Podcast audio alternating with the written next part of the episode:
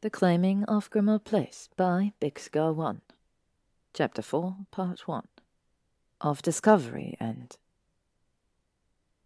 Harry had always wondered at the odd configuration of the hallway.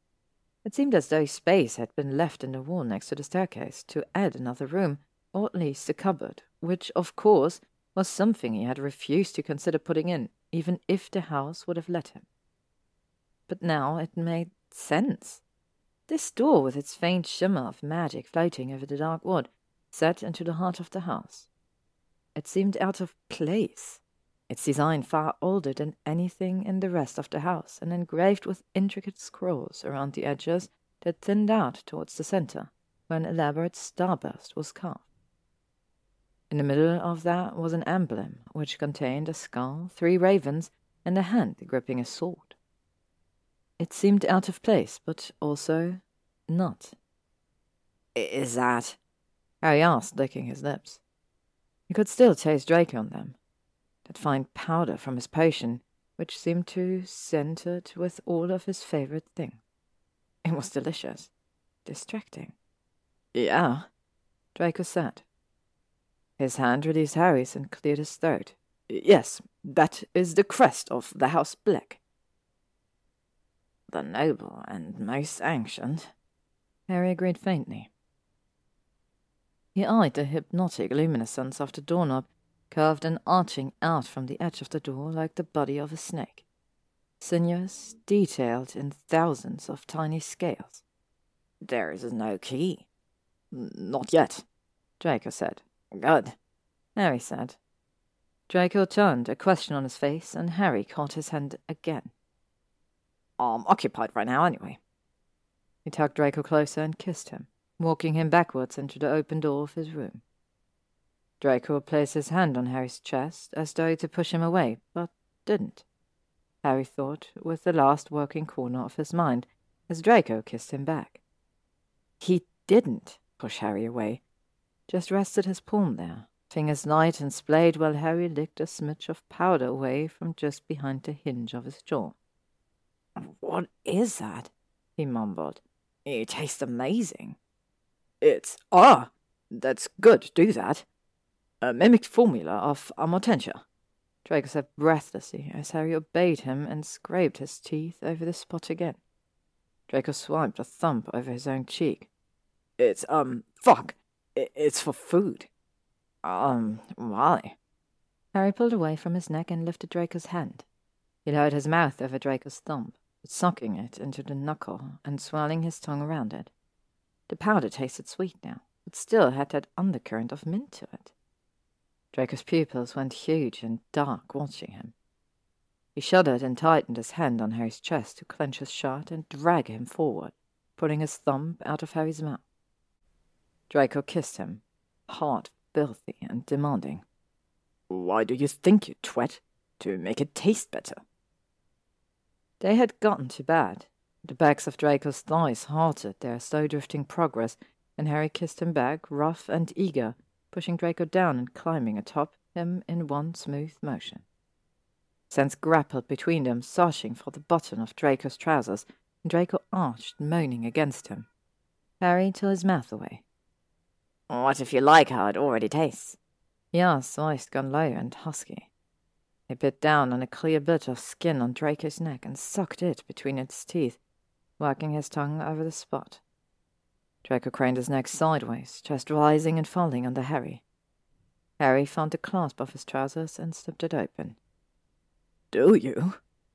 Draco's thighs fell open beneath him, and Harry straddled one, planting his hand on the mattress for balance as he continued to work on Draco's zip down. He was wearing black cotton boxers under them, completely unremarkable, but for the fact that his cock had risen and was caught between the waistband and his stomach. Harry brushed his knuckles over it and kissed him again. Yeah, he said, panting lightly. Draco groaned, soft, as Harry repeated the motion. His knuckles caught a sticky smear of precum, and Harry gusted out a sharp exhale. Draco's fringe fanned from it, Pink blue tinted hair flew up and powder colored the air around his head for a moment. Harry laughed, mouth seeking Draco's, cock rotting desperate into his long thigh. He heard the drop of shoes being kicked off as he peeled the waistband of Draco's pants down to free his cock, but it snapped back into place and Draco grunted. Off! Take them off, he said lowly. His eyes burned with strange silver light, and he set his hands between them to help. Harry rolled to the side to duck Draco's trousers and pants down. Draco lifted his hips, and then Draco was naked from the waist down his cock bobbing out from the nest of golden curls at his groin. Harry's mouth ran dry as he looked at it. His finger skimmed over the jut of Draco's hip bone, struck him down on the V where his hip met his pelvis, and threaded his fingers through Draco's pubic hair, giving it a sharp tug. Draco's cock jerked. I want. What do you like? Harry asked. His voice sounded odd to his own ears, almost raw. He moved back over Draco's pale bare thigh and rolled his hips against it, seeking friction, then sipped his hand up to cover Draco's cock. Laid it flat over the length, which was, he thought, longer than his own. The heel of his hand rested at the base, pressing it against Draco's stomach, and the hat peeked out, glistening beyond Harry's middle finger. Well, that's a good start, Potter, Draco said. He made a muffled sound, rocking up against Harry's hand. See, you do it too. Harry mumbled, eyes on Draco's face. Draco turned, his head to the side, lip caught between his teeth. There was the bloom of a bruise mottled and purple around his throat where Harry had sucked it. Harry, Draco commanded in rough, needy voice. Bocking, touch me. I am, Harry said, grinning. Draco blinked his eyes open and glared put his hand over Harry's and angled it sideways, guiding it to curl around the length of his prick. From the way Paul talks, I thought you'd be better at this. He sat with a small hiss when Harry stroked his foreskin back. Draco's coat was pink, flushed darker at the head, the skin velvety soft over the rigid shaft. Harry worked his hand over the foreskin, dragging it down and back to cover the swollen head and fall, then retracting it again and again. It came damply, the collected pile of fluid from the tip having been caught away. I'm okay at it, Harry said, some strange combination of affection and desire tangled playfully in his chest as Draco made another one of those damned noises in the back of his throat. A small ugh of pleasure. Just, oh fuck, just keep doing that. What if I want to do something else? Harry asked. Without waiting for a reply, he sat down between Draco's legs and sucked Draco's cock into his mouth. Draco cried, hand falling to Harry's hair and gripping it brutally. Harry sucked at him, bobbing his head over the crown, tongue dipping into his leaking slip. His hands frantically tore at his own flies. He towed off his trainers. He grabbed his wand from his back pocket and set it down next to Draco's hip.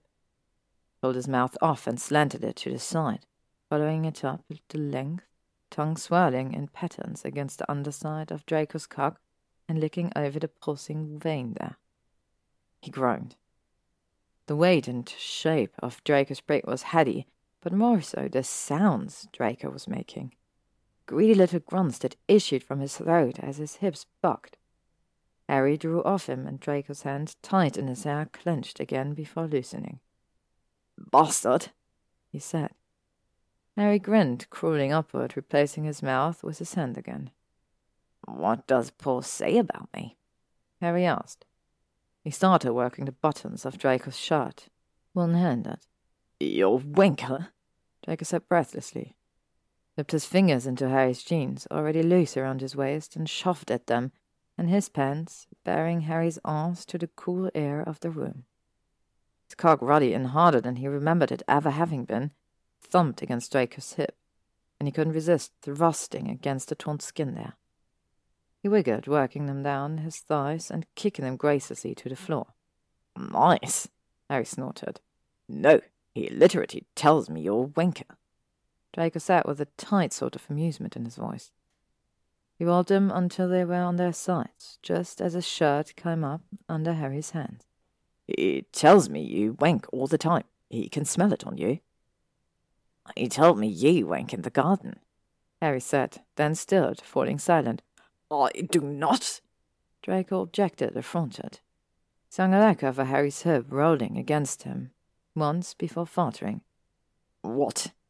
He broke off, and Harry dragged his eyes away from those scars, those fucking scars that he'd managed not to dwell over the last few weeks, to look at Draco's face. He was biting his lips, eyes, so hot only moments ago, unreadable. Harry looked back.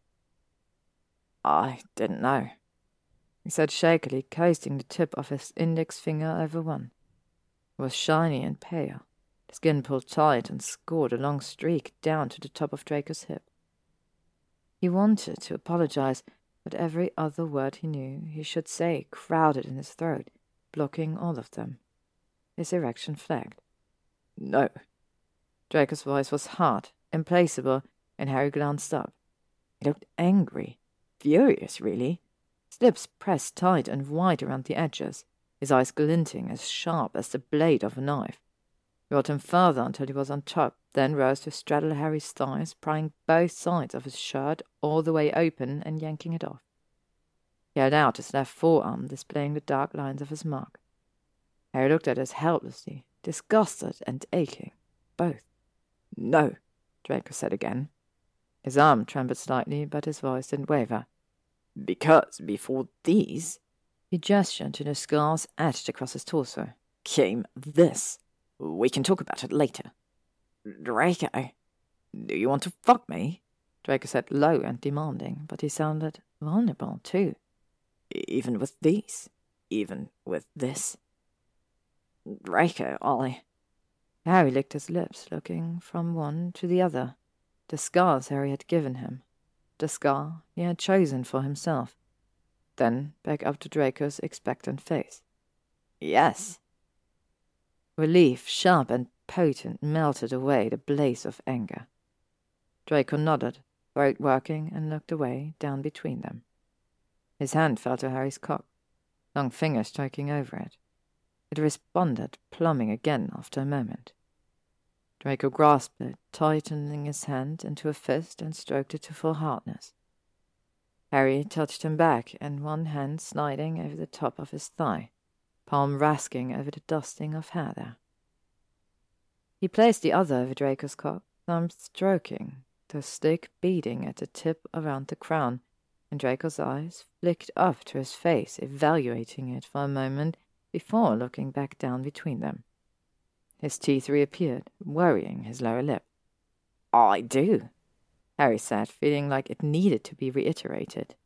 He didn't like Draco's mark. He didn't like the scars, but he he'd learned to like Draco, the unlikeliest of ways, and Draco was right. They could talk about it later. I want you. Draco's pale lashes fluttered stooped down and pressed his mouth to Harry's tongue, sweeping against the seam of Harry's lips. Harry opened them and slid inside, licking against his own for long dizzying minutes while Draco rocked on top of him. He bunched Harry's t-shirt in his fist, rocking it up around his ribcage, and stroked down the flat of Harry's stomach. Harry's muscles tightened. He could feel the tingle of sensation skitter over his skin, like the slide of bubbles down his throat when he drank champagne. It was lush, decadent, a single brush of Draco's hand over the planes of Harry's stomach seemed to make the world wobble around him. Harry's glasses had gotten foggy from all the kissing. Draco's had too.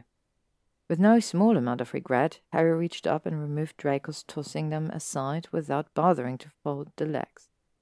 Took off his own as well, ignoring Draco's little frown. Another time, he said, and it felt almost dangerous to say that after months of wanting Draco and weeks of being on the verge of having him. It felt like he was tempting fate to admit that he expected to have this again. A far greater risk than letting Draco move in or keep secrets or kiss him without defining anything. Draco wiggled on top of him expectantly, his stilled hand resuming its stroke over Harry's brick. Slow, steady. Harry grunted, arse tightening, as he thrust into Draco's hand was hot and callous, just the right amount for delicious friction. He dropped his hand to Draco's erection once more, and Draco shook his head, rising up higher on his knees. grabbed his own cock with his other hand, began wanking them in tandem. Get me open, he said. Loops in my drawer. Harry blinked up at him, at the pale length of Draco's body, his tight nipples, and his chest, narrow but toned with muscles of a flyer, and at the sight of his fist over each of them. He went light-headed from lust. Swallowing, Harry reached for his wand and wondered why the sodding hell he was so shaky. His heart felt like it had lodged in his throat.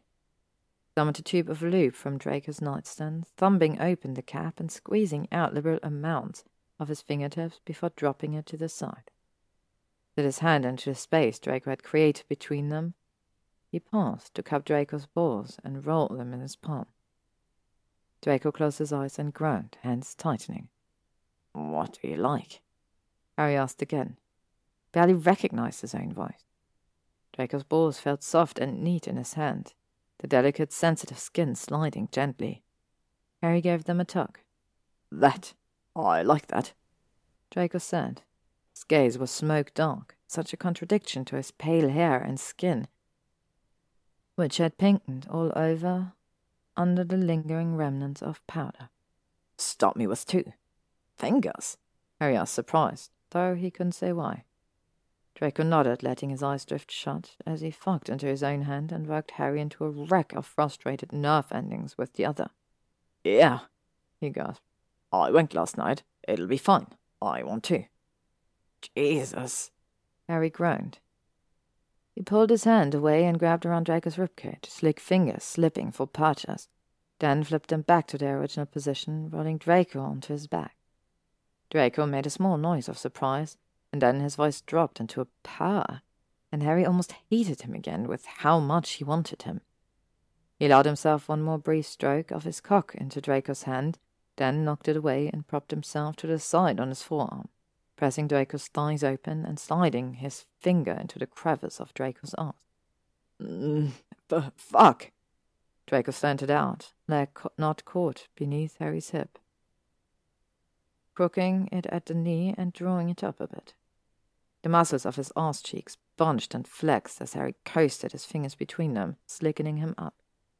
Found the fur of Draco's hole, wrinkled and delicate against the pads of his fingers, and yes, Jesus, Harry was going to lose his mind.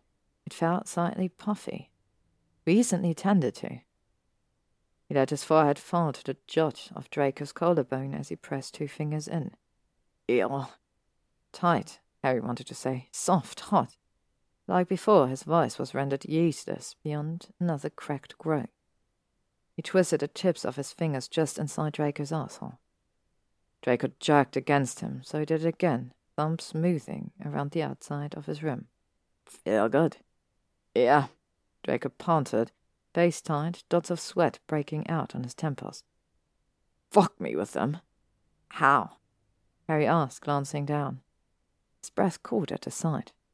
Draco had stopped stroking himself in favor of encircling his flushed pink prick with his forefinger and thumb tight around the base to stave off his climax.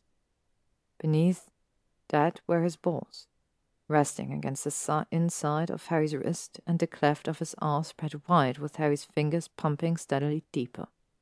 He was already so wet from the loop, his inner muscles clenching and releasing around Harry's finger, the rim of his arse dragging on every slow slide. Harry's throat grew tight. Tell me, Draco. Harder, Draco said after a pause. Deeper. Lifted his head, wild eyed, his face a mask of tension. I fuck, Harry said under his breath. Pushed his fingers deeper, spread them out as he dragged them back.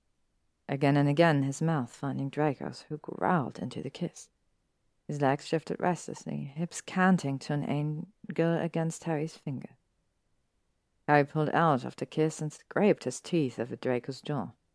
Hit his fingers out to the rim and murmured, Three, Draco shifted again, bucking up against him. He gave a wordless little whine, opening his legs impossibly wider, and Harry almost came on the spot. Draco reached back down and clutched Harry's wrist, his arter fluttering around Harry's fingertips.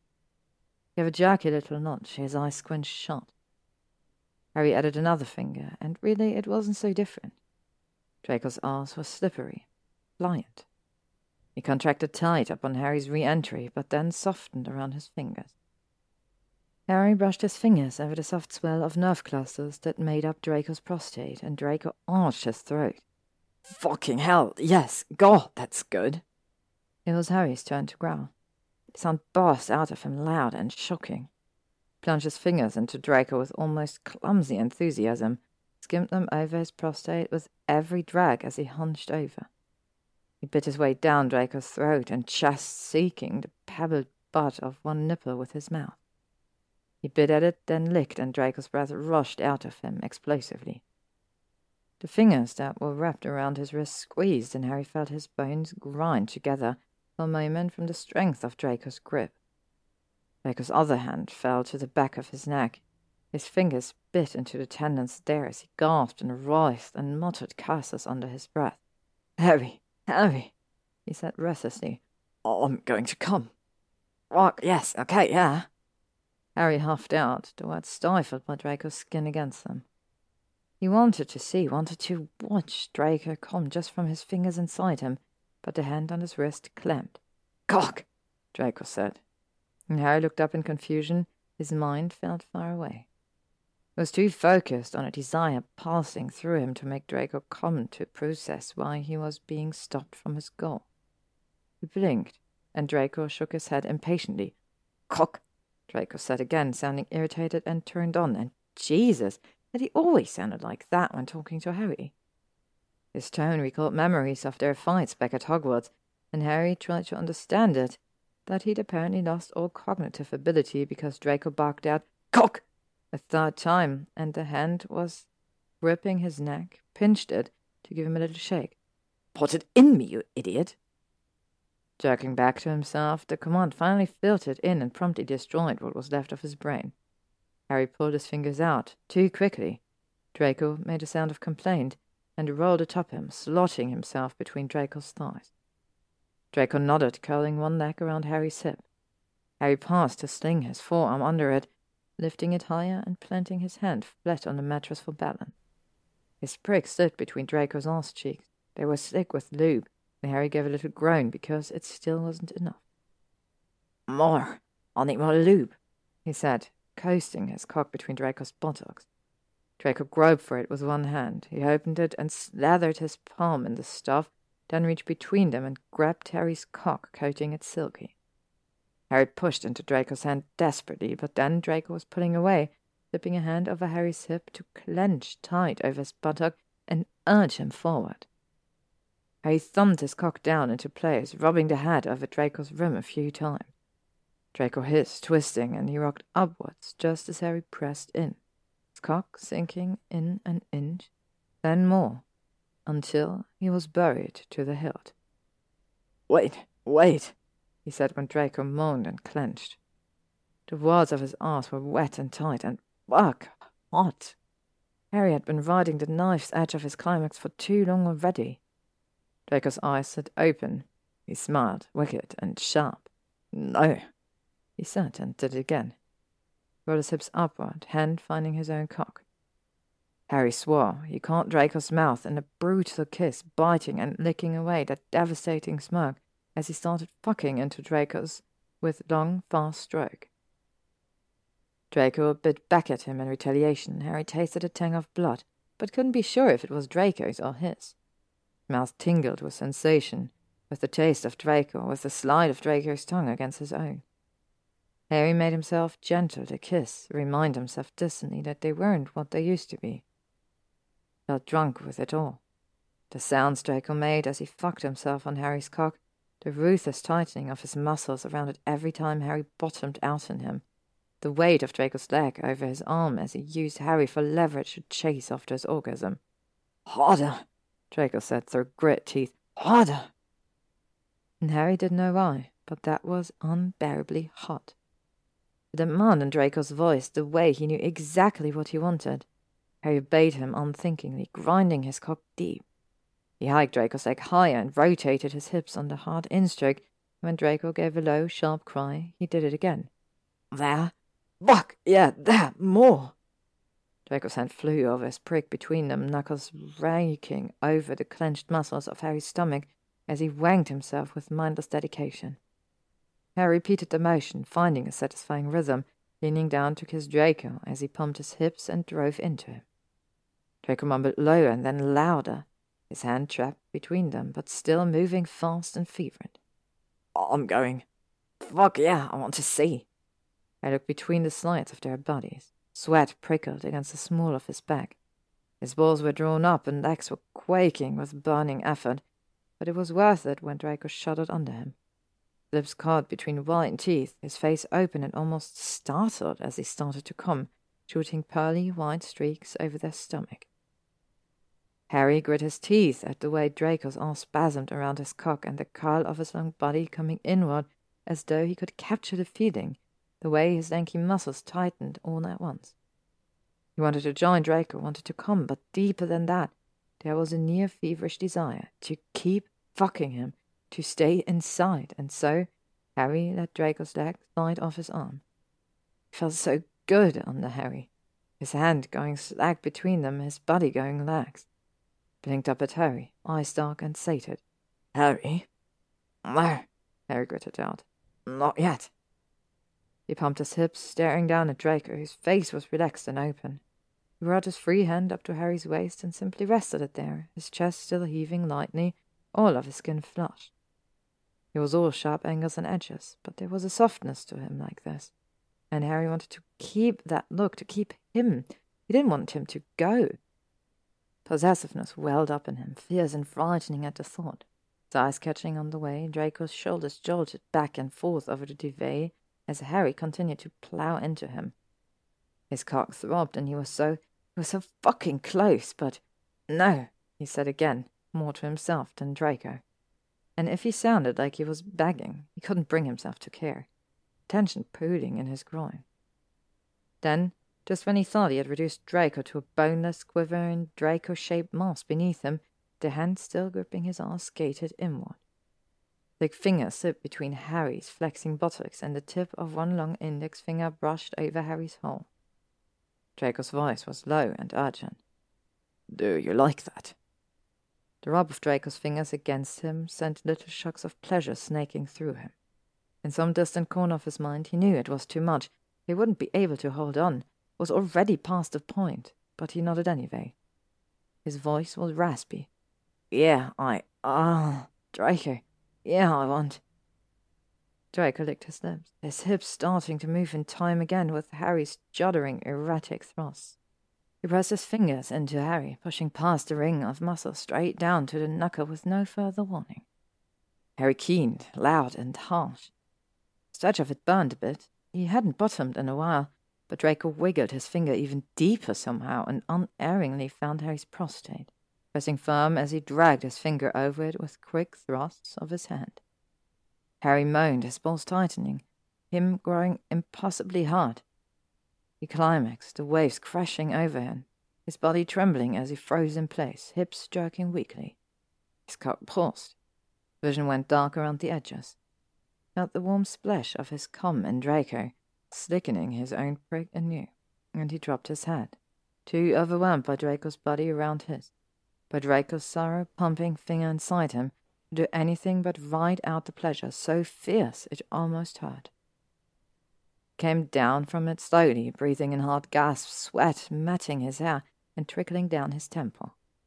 Sagged over Draco heavily, and Draco grunted, but it didn't sound like a complaint at all.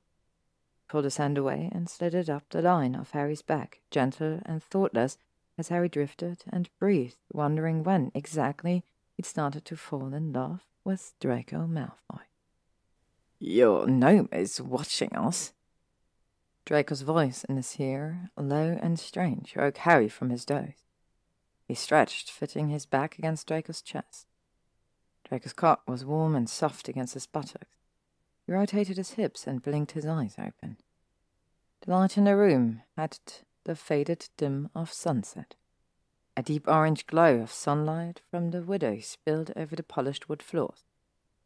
How long have we been asleep? Your gnome, Harry. He's not my. Harry twisted to look at him. Draco's face was frozen, his head drawn back slightly. He looked appalled and not a little weirded out, his eyes unblinking as he looked beyond Harry. Harry turned back and followed his gaze to see Paul clinging to the window ledge and grinning maniacally. Paul, you bloody pervert! Harry said loudly. The bed covers, hopelessly twisted, had been kicked lower on their bodies to uncover them down to their knees. Harry took them up. Go away! Paul cackled gleefully. Beans now! What? Draco said faintly behind him. You did not orchestrate this. Harry glared at Paul, who grinned wider. He obviously wasn't using the small charm toothbrush Harry had given him. Harry shuddered. You didn't tomato garden! Paul yelled. He looked positively insane. I eat beans and you didn't fork. Jesus! Draco muttered. Where's my wand? Harry fumbled and found his own after a moment, hidden amongst the blankets. Passed it over, and Draco pointed it at his window, murmuring, The drapes dutifully set shut. Harry rolled over with a grimace, ready to apologize, but Draco's expression had melted into one of shock. What? Harry touched his jaw. What is it? Draco blinked and shook his head. Nothing. He sat looking down. He handed Harry's wand back. Thanks. Harry looked down too. He palmed a length of Holly, feeling the lingering warm traces of Draco's magic pulsing through it. You're welcome, he said hoarsely, barely able to believe that he'd just done that. Draco watched him uncertainly, and Harry flashed a crooked smile. We have complementary magic. It's why. Why my wand worked so well for you. Yes. Draco pinched the bridge of his nose. Harry frowned, finally understanding the gesture for what it really was. He summoned both of their glasses and handed Draco his pair. Draco took them, unfolding the legs and slipping them on a little sheepishly. You've been living here for a month and walking around without your glasses when you need them, he said. Why? I don't always need them. Draco pushed him up higher. The narrow silver frames flashed a little in the dimming light. You buy eye charms? Yes, Draco said, and a little too quickly. I'm just out right now. Harry's brow knit, but Draco looked back at him malishly, his chin tucked in a tick, so he let it go. But a silence that fell in the wake of Draco's obvious lie, and Harry couldn't figure out why someone would lie about something like eye charms, was awkward and vaguely confrontative. He shifted a little, pulling the blanket up higher around his hips, suddenly starkly aware of the way they'd woken up, tangled and pressed together, and the distance between them now. I guess we should talk? Draco sighed. He scooted back a little more. If we must. Harry opened his mouth, then shut it with a click. Blankly, he asked, About what? I don't know. Draco drawled, blinking several times. Looked just as startled as Harry felt, and just as lost for their next step. Quidditch? What? Harry laughed louder when Draco grinned and joined in. It felt like a balloon expanding in Harry's chest, filling him up with lightness as they grinned at each other helplessly. He thought of the times he'd laughed like this in his life before, with Ron or Hermione or Ginny, and the sheer wonder of it of being able to laugh with Draco, naked in bed, still wanting him, caused him to dissolve into near hysteric giggles. He didn't even know what they were laughing about, really, except that it felt so good to see Draco look at him, bright and amused and opened, that he wished they'd never stop. They did eventually, the sound fading like the light from the window. Still, they continued to smile, looking at each other. Then Draco reached down, whipped fast, and pulled Harry towards him, kissing him deep. Harry groaned, hands coming up under Draco's arms to press against his shoulders and pull him closer. He swiveled, sliding them down and rolling them until his chest was draped over Draco's, their kiss unbroken. Finally, he pulled away. I'm sorry, he said, breathless. The words that wouldn't come out before now poured out into a rush. Oh, I didn't know what the spell would do back then. I didn't mean to hurt you, not like that, except you, uh... Harry grimaced. Draco's lips were swollen and his neck was covered in stubble burn. His hair was messy and soft under Harry's hand. He stared up at Harry, wide-eyed and silent, his lips parted. Harry sucked in a deep breath and continued. And I'm sorry that I didn't do more for you back then. That I was so obsessed with being right about you, I never bothered to find out if I could do something to change things. Maybe I could have. Potter, stop, Draco said. He shook his head, laughing again.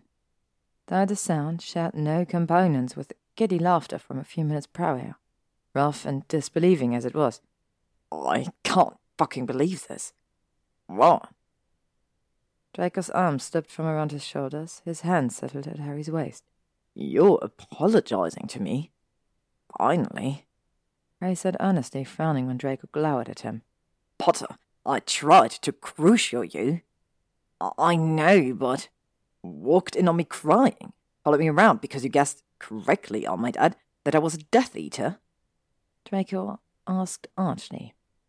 He tilted his head sideways on the pillow, looking at Harry thoughtfully. Could have stopped me from becoming one in the first place. Harry flushed. Stop being such a bloody hero. I really hate that about you, and if you ever try to do it with me again, it will be too soon. I took the mark. I took it, Harry. He was my home, but it was a choice I made. Stop being so responsible for everyone else. Draco said. You were a kid. You were influenced to do certain things. Are you going to try to convince me that you weren't? Draco asked, snorting. That you just thought one day upon turning eleven, I think I'll dedicate the next several years to finding and killing the darkest wizard in history. He paused when Harry in response, said, I live a different life than I used to, yes. I like being in I like being in control of my own destiny in a way I didn't used to be. But outside influences or no, I wasn't forced into making bad decisions back then. That doesn't make what I did okay. Harry said. No, but it balances a bit. If it helps, the scars don't bother me anymore, neither does the mark. It reminds me to look at every side of things. It reminds me of how bad things can get when you make the wrong choices. Draco said with a sigh. And to scars are oh, good reminders to think before I do something stupid in a haste. All the irritation on his face, the kiss he gave Harry when he lifted his head was soft. Which I did. About this? Harry followed his mouth, unable not to, and kissed him again. He broke away. Us? Is that why we finally. Well, you are often stupid and hasty. That's true enough. Draco snorted. Harry pinched his hip in retaliation. I wasn't ready. You've said that. Well, I meant it, Draco said, annoyed. There was something else. Something that Draco was avoiding, but even as Harry had the thought, he became aware of another detail pressing insistently against his hips. Feels like you're ready now, Harry said, voice going low. He grinned. So, is it an apology kink, or a truth telling kink, or bugger off? Draco said, but his mouth twitched around the corners, and then he was dragging Harry down for another kiss. Harry leant himself over to it eagerly, to Draco's lips and mouth and wandering hands, which couldn't seem to decide if they wanted to yank at his hair or cup his ass. Harry smiled wider against Draco's mouth, then pulled away and flipped him over, He fit his front to Draco's back, watching his thickening erection against the swell of Draco's arse cheeks. Do you really want me to? Bugger off. Draco groaned and reached behind himself to grasp Harry's cock. Harry took this as a firm no. Oh, I can't believe Malfoy talked you into hosting another whole party. Ron said gleefully.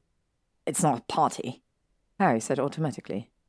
It really wasn't, but his gaze drifted to Dean, He'd remembered to invite as a friendly person, as Seamus was on a work assignment in Japan, talking animatedly to Greg, then to Ginny and Luna, who were carefully levitating a pile of bulky trunks with faded leather and rusting locks to get better access to the table beneath. And I was distracted when he brought it up. Harry admitted, biting back a grin and studiously looking away. Ron held up a spear and raised his eyebrows. What Friends? Non-friends, not enemies?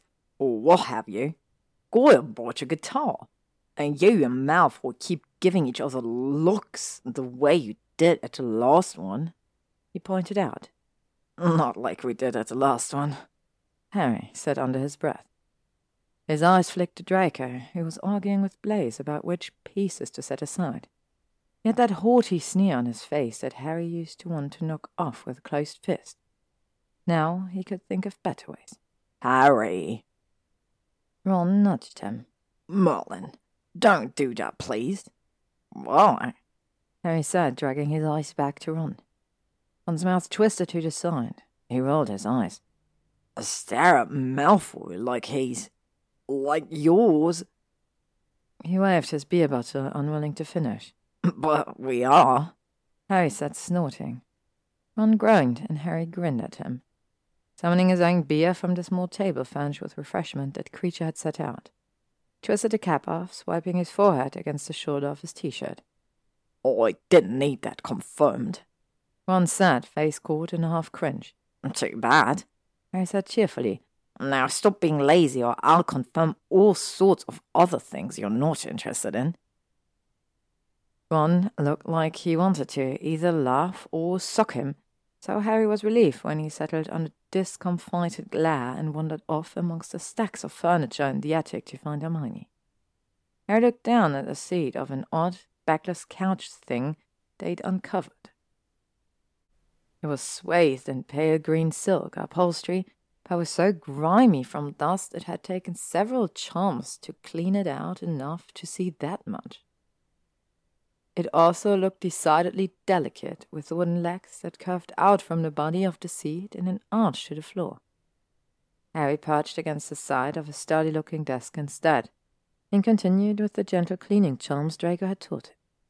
He'd been up to the attic before, on several occasions, but it wasn't until Draco insisted on exploring what other changes the house might have given Harry when acquiescing the door to him that he'd ever really seen what was in it. Previously, when he climbed the narrow set of stairs, it had been to store something he didn't really want to have to look at, while Walburga was covered in the corner, her insults thankfully muffled by two blankets and three silencing charms and all he'd been able to see in the darkened room was a riot of broken furniture, crumbling boxes, and other things that looked as though they should have been binned years ago.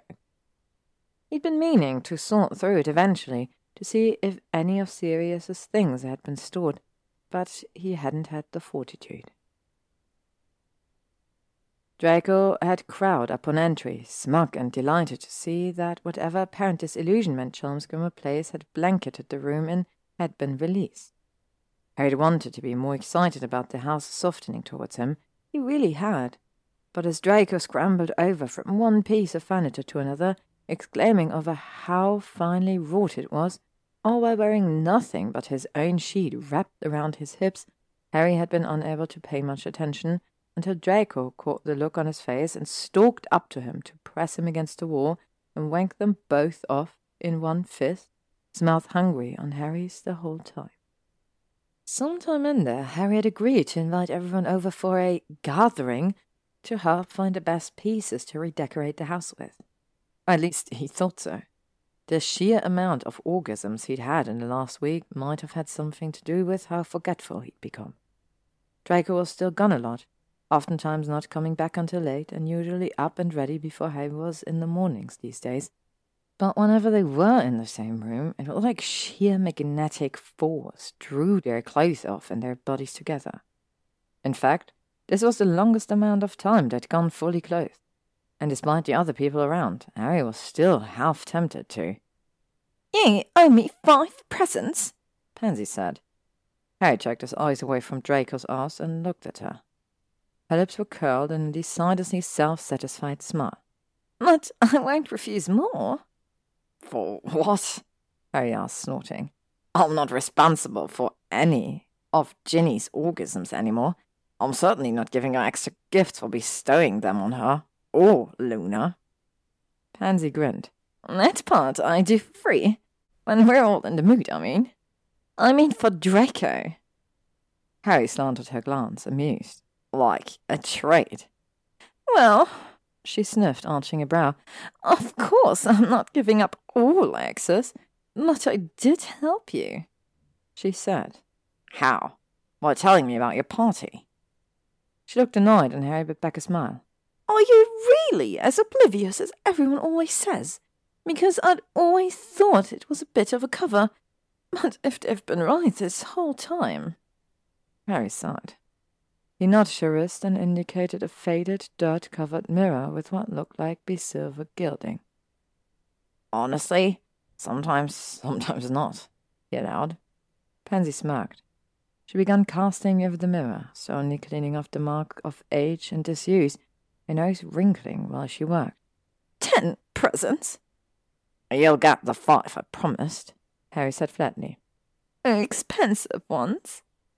Aren't you rich? Harry joked. Can't you buy everything you want for yourself? Face paling, Pansy's one arm dropped. She shot him a furious glare. Is this one of the times, or are you deliberately being an ass? What? Harry blinked, unable to figure out how she'd gone from almost friendly to vibrating with anger. I'll get you expensive gift. Jesus, I, I was kidding. What's the big deal? She shook her head, her pale complexion going pink. Never mind, never mind, she said. Just be grateful I'm not revoking your invitation which is only for Draco's sake. Harry's mouth dropped open as she tossed her hair and flounced off, heading over to Draco. She leaned in, mouth moving quickly as she interrupted his discussion with Blaise, and, at Draco's stilted nod and his uneasy glance in Harry's direction, headed down the stairs. Harry wondered if he should go after her, at least ask Draco what that was about, but it seemed like Draco was deliberately not looking up at him again. Frowning, Harry left the restoration of the furniture and wound through the narrow aisles towards Luna and Ginny. Hey, he said, keeping his voice low. Pansy just got really upset with me. Pansy doesn't like you very much yet, Luna said blithely. Ginny looked up and nodded, then resumed trying to levitate several boxes at once without toppling the stack so she could uncover a set of matching table chairs. She still thinks you're potentially a lot darker than you seem, and are highly sensitive as well. Plus, she doesn't like how long it took you to invite Draco out. Flummoxed at the wealth of information in those few sentences, although he'd been aware that Pansy wasn't the biggest fan, Harry paused for a moment. Okay, um, no. This was about her birthday present. I made a joke about how she could buy them for herself. Oh, but she can't, Luna said, brow knitting. You must have hurt her feelings. Harry reared back. Why can't she? The Parkinsons are rich. Not any more, Luna said softly. She touched Harry's wrist. Her father wasn't a Death Eater, but he funded them. Reparations took everything. Well, she always looked so. Well, they didn't take her sense of style, Luna said, giving him a tiny frown that felt like a slap. Any kind of disapproval from Luna felt that way. Or her wardrobe. Or her sexual enthusiasm. Harry shot a weak smile at her. He swallowed. Right. Sorry, no. I, I just didn't know. I mean, I, I knew they'd had to give reparations. Draco's family had to give up the manor because of Voldemort lived there, even. I just, I just didn't know it had gotten bad. He wrote his lips between his teeth.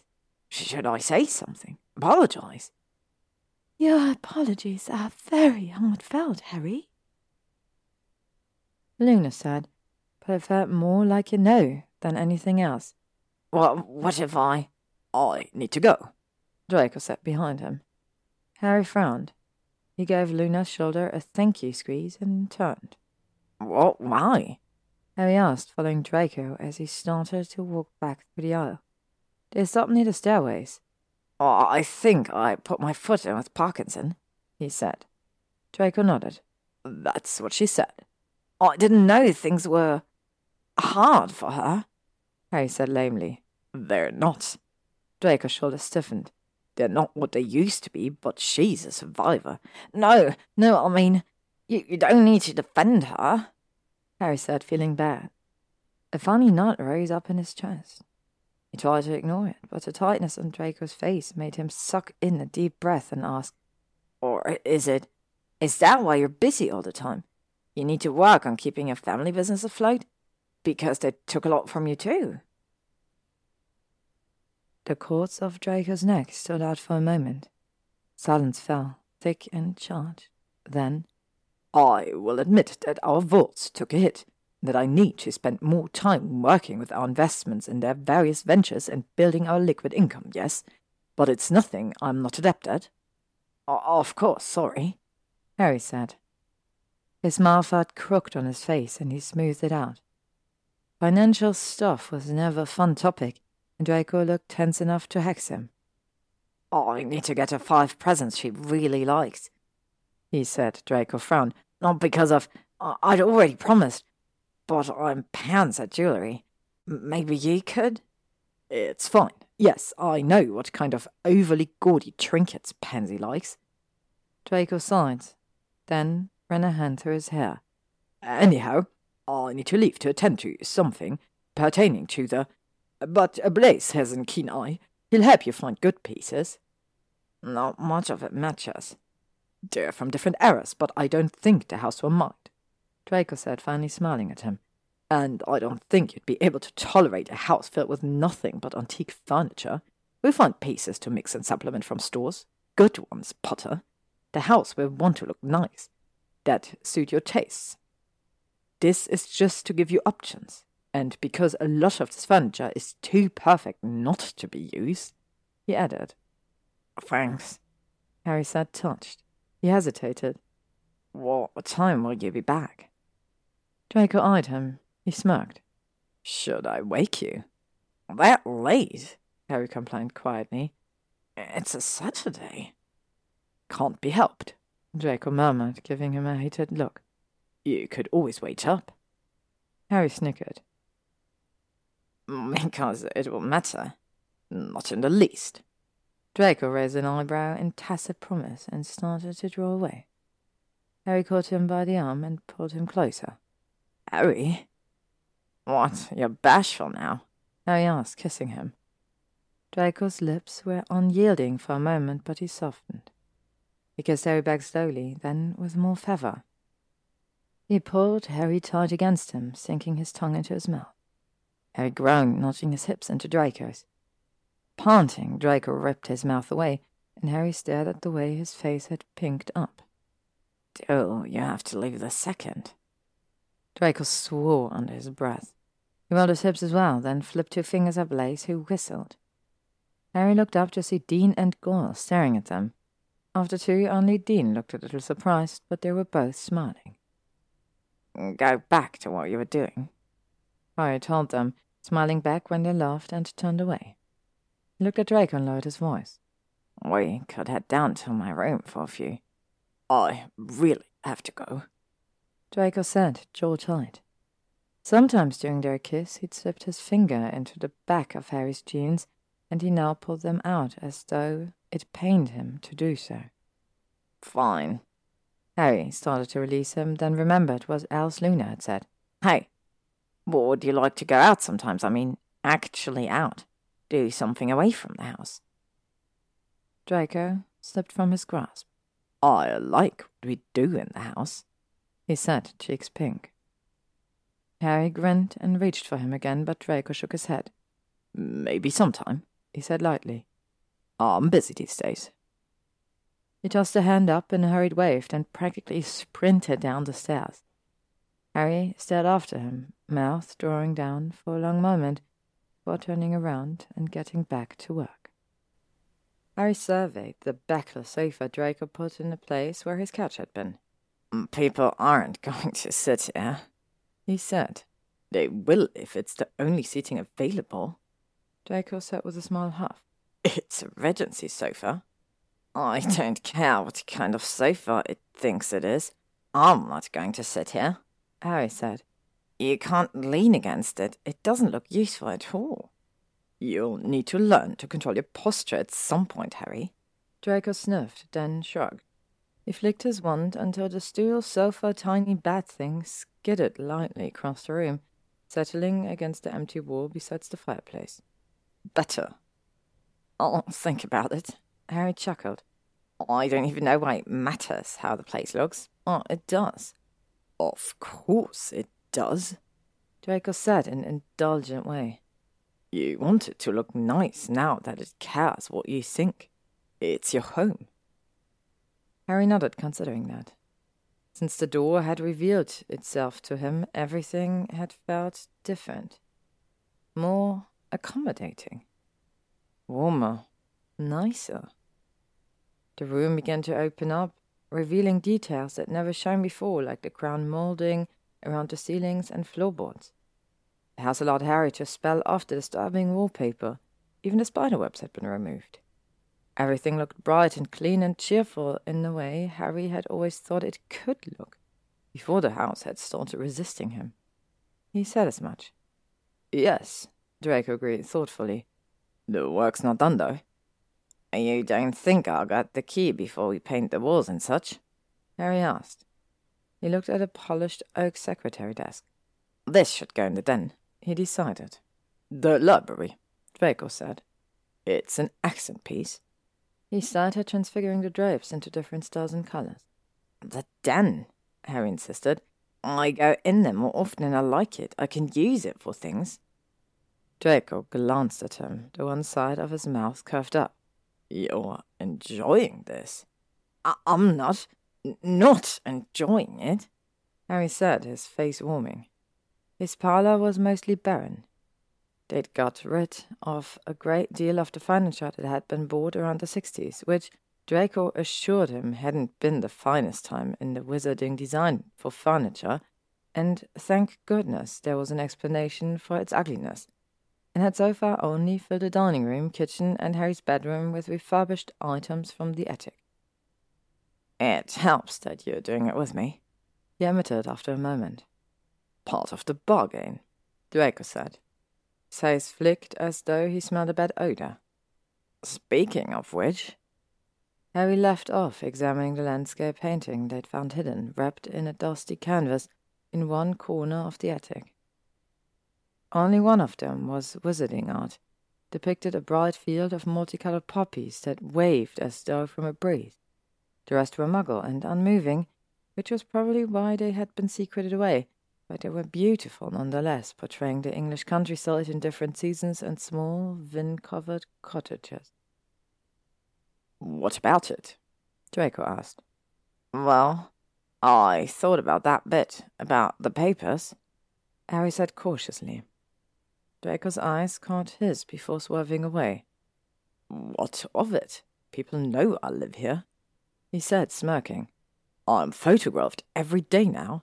There wasn't even a small mention of me the other day that didn't refer to the Death Eater thing.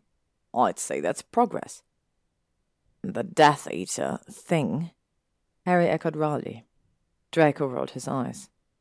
It is, I suppose. Anyhow, I was thinking, if you wanted, we could be seen together. Shopping for Pansy or out to dinner or something. Inexplicably, Draco frowned at him. That wasn't part of the agreement, he said low and serious. Took a deep breath and summoned a pair of gold candelabras with tiny naked toddlers at the base. I already said no to those, but no, Harry said with emphasis. Draco glared at him half heartedly, then sent them back to the hallway. And who cares? I care. Draco said. Surprised, Harry looked at him. Wasn't that. Isn't that partly. I can do it on my own, Potter, Draco said.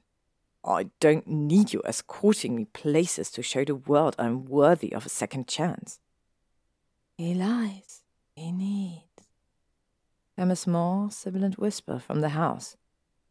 Harry skirted around Frank, who was lounging in the middle of the bare floor, and stroked a hand over the mantel, in thanks on his way to Draco. Touched the back of Draco's neck. It was tense under Harry's hand. I know, Harry rubbed his fingers into tight muscles and Draco hedged, allowing himself to be pulled closer. Oh, I didn't mean it like that. Although, you know, you are worthy of a second chance. You're just saying that because you want to get over me again, Draco said, but his gaze was smoky and encouraging and sly. Harry laughed quietly, leaning in to kiss Draco's throat. He dragged his tongue against the curve of it.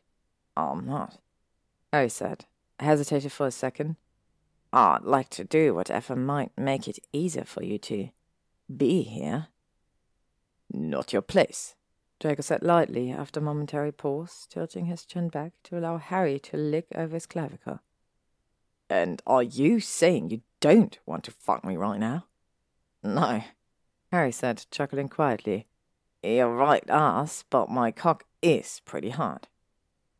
Draco snorted, but his hands strayed to Harry's flies, began to undo them nimbly, then unceremoniously stuffed one hand into Harry's pants. That's it, he murmured, using one hand to bear Harry down to his thighs. Hips jerked into Draco's loosely curled hand. He tucked Draco's trousers open, then yanked them down around his hips. Draco hissed a little as the waistband of his pants caught on his lengthening prig, but he arched into Harry nonetheless, breath hot and moist against Harry's shoulder as he mouthed over it to Harry's t-shirt. Harry reached between them, circling their cocks in one hand and stroking over them tight, but after a moment, Draco knocked his hand away and twisted around, canting his arse against Harry's cock. He reached back up and grasped Harry's hip, pulling him flush. Harry let his eyes flutter close, his body taking up the instinctive rot. Come on, Draco said after a moment. Voice low and promising. Harry nodded. His forehead had fallen to the bend of Draco's neck. Felt Draco's leave as they stumbled, still pressed together. He whined when Draco drew away, but Draco cast a hungry look over his shoulder and bent over the curving arm of the Regency sofa. His knees were bent, legs pressed together, his pants and trousers sagged between his thighs. He looked awkward and uncomfortable, and so fucking hot Harry thought he might die. Harry stepped in behind him, one hand palming the swell of his arse. Draco made a little encouraging sound. Lube, Harry said, panting, even as he pressed his cock into the crevice between Draco's buttocks. Fucking conjure some. Draco snarled, snaking one hand beneath him. His shoulder began to work quickly, and Harry gave a helpless thrust. He pulled away with a groan and quickly retrieved his wand from his pocket, and conjured some lube into the palm of his hand. It was thin, slippery, like oil, and he covered his cock with it, then slathered some between Draco's cheeks and pressed back into place, slipping one hand around Draco to collar on Draco's prick. Draco moaned. He didn't bother questioning why Harry wasn't fingering him open, why Harry wasn't fucking him, and thank bloody Merlin for that too. Harry was already so close, his eyes fastened on the frantic movement of Draco's shoulder, that he thought he'd likely come if he took the time to loosen Draco up first. Instead, Harry groaned with relief when Draco tightened his buttocks around the length of his cock. He held onto Draco's hips to steady himself and began stroking between them with smooth thrusts of hips. The head of his cock caught against Draco's hold on each upslide, then again when he pulled back. Yeah, Draco said, wheezing hoarsely. Like that butter. I choked his eyes on the crown of his prick as it slipped between Draco's clenched cheeks. The head poked out near the small of Draco's back, and his hand gripped Draco's prick harder. Then Draco stuttered out a groan. Um, I'm going to. I'm coming he gasped. The muscles of his back flexed under his dress shirt, and Harry flipped up the tails to reveal them, to watch them move as Draco went still and tense beneath him. Harry cried out Draco's name, being the twitch and flutter of Draco's arsehole against the slide of his cock as Draco came. And then he was coming too, splashing the small of Draco's back with long ropes of pearly fluid. They stood together like that until their shuddering eased, and then Harry pried himself away. He grimaced, casting a quick cleaning charm over each of them when Draco shot him an expectant arched eyebrow. They restored their clothes and sat down heavily on the sofa, leaning against the wall behind them. To Harry's surprise, it didn't collapse at their combined weight. Even the cushions felt like new, plump, and soft between them. Okay, Harry said, still feeling slightly unsteady. He dropped a hand to Draco's thigh and stroked it through the wool of his trousers. Draco shot him a lazy smile. Uh, okay, we'll keep the sofa. The house will like it. Draco said indulgently, jumping a little when Kreacher entered the room with an armful of odd little golden trinkets. The house is liking the attentions, Kreacher grumbled. He glared a little at Draco, and Draco slanted Harry a confused glance. Harry shrugged as Kreacher continued. It is responding to Master Harry. Of course it is, Draco said, frowning. It wants Master Harry to be happy. Uh, Kreacher. Harry watched Kreacher compare Trinket with his arms with Harry's newly refinished mantle, stroked his hand against the wood, and transfigured the gold cup he was holding into a snarling lion. Kreacher shook his head. Are you upset with Draco about something? Master Draco is making Master Harry happy. Kreacher said simply. Harry flushed when Draco blinked at him with interest. Well, uh, yeah. The house is wanting to make Master Harry happy. It is, he said, baffled. Draco copied Harry's shrug from a moment before when Harry looked at him and mouthed, What? Kreacher sniffed, transfiguring the pieces again, this time into a stack. He nodded approvingly. Master Harry is needing more than Master Draco can give him. Hey, Harry said when Draco's mouth dropped open. Kreacher looked over guiltily. He placed the tiny golden duck statue on the mantel. For Grimmauld Place, Kreacher's meaning. Kreacher? Harry said, irritated. If you're not going to tell me, would you kindly shut up about it? Ears drooping, Kreacher gave a sour sigh and nodded shortly. He disapparated, and Harry turned to Draco, still sitting in stunned silence. What do you think he meant? I've no idea, Draco said, shrugging. He didn't seem to be bothered, and Harry almost didn't continue, except, I like what, uh, you give me, Harry said under his breath. Draco darted him a glance. He looked strangely embarrassed. Yes, uh, well, may as well take advantage while I'm here, he said, voice coming out stilted. Right, Harry said dully, looking around the house they were making into a home together. While you're here. I just don't understand it, Hermione said for the third time. Draco would be much better at this. He's your boyfriend, right? Shouldn't he be doing this with you? Harry sighed, caught a hand to drag her with him as they wound around a counter display, then gave it a squeeze before releasing it. He's busy, Harry said, feeling a tension headache begin to form behind his eyes. Dipped his fingers under his glasses to press them against his eyelids. And I'm not sure what he is. You didn't have to come. You asked for my help, she said simply. She paused at a rack of tweeted jackets, fingering the material lightly. She twitched a tag up, her face going chalky as she read the price. Ginny and Luna were busy too, Harry said. He probably could have done it on his own, but after the incident a few weeks prior in the attic, Pansy had been remarkably cool towards him whenever she'd visited Draco, and he felt bad. He wanted to make a better impression. Only his damned, possible boyfriend kept finding reasons not to come with him. In fact, he realized as he watched Hermione bite her lip, he and Draco had never left Grimmauld Place together. Not even once.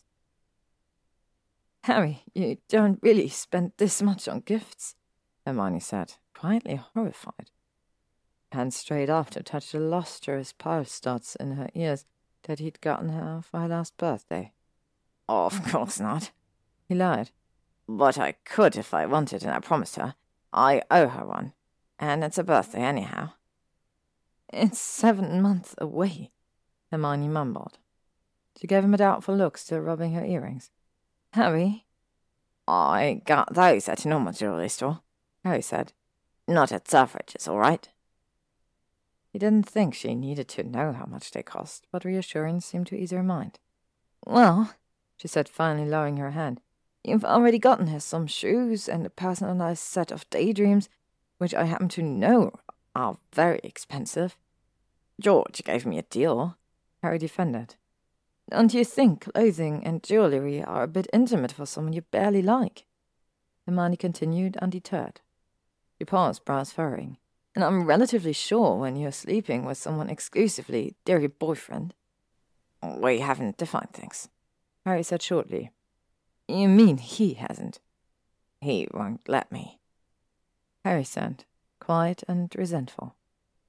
Hermione's brow knitted. She touched his hand, and Harry drew away, thinking. He doesn't want to associate with me, maybe. I'm not sure and he keeps insisting that he's going somewhere, but won't say where. He's leaving. And I don't hate Pansy, Harry said, ignoring her last. He slanted a look at her. Did you know how hard her family was hit financially? Well, not specifics, Hermione said, eyeing a long pink summery dress for a moment. Didn't seem like the thing she normally wore. There tiny flowers on it and straps instead of sleeves but he could picture her fluffy hair draped over her bare shoulders, and one would probably lose his mind. Harry made a mental note for September. Hermione looked away from the dress and caught his gaze. But yes, it was in the papers the year after the battle. Her father fled out of the country, like Draco's. Draco's parents live in France. Harry dropped a flouncy hem of a glittering black shirt. They weren't at risk of being arrested. No, but they had no prospects, I guess, Hermione said, frowning. And the manor had been taken. We really haven't discussed this with Draco. Harry flushed, biting his lip. We talk about a lot of things, he said, feeling defensive and uncomfortable. That was true.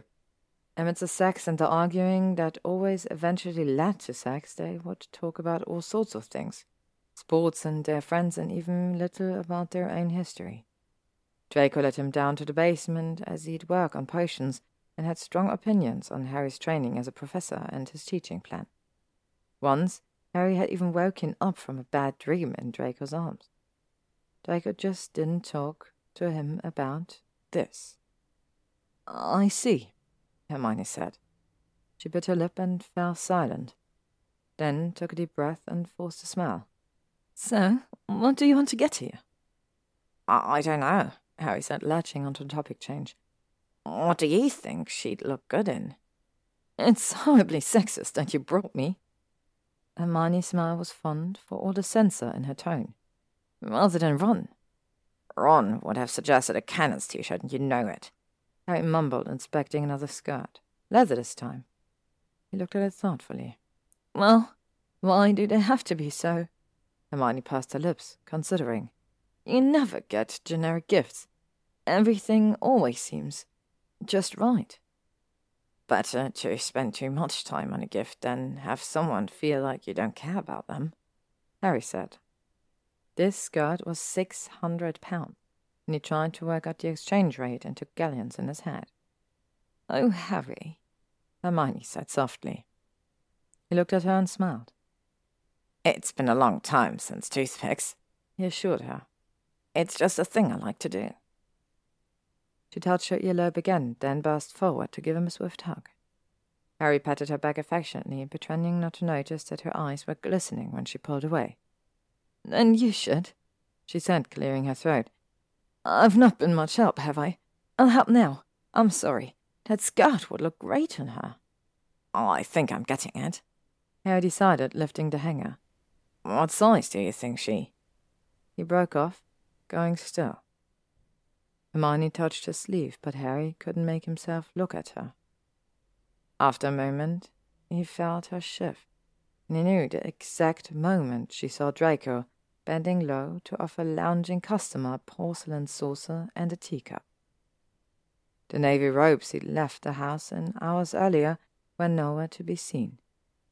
Instead, he was wearing a sharp three-piece charcoal suit he flashed a smile at the customer, then unfolded his long body from its modified bow and drew himself up, freezing as he spotted Harry.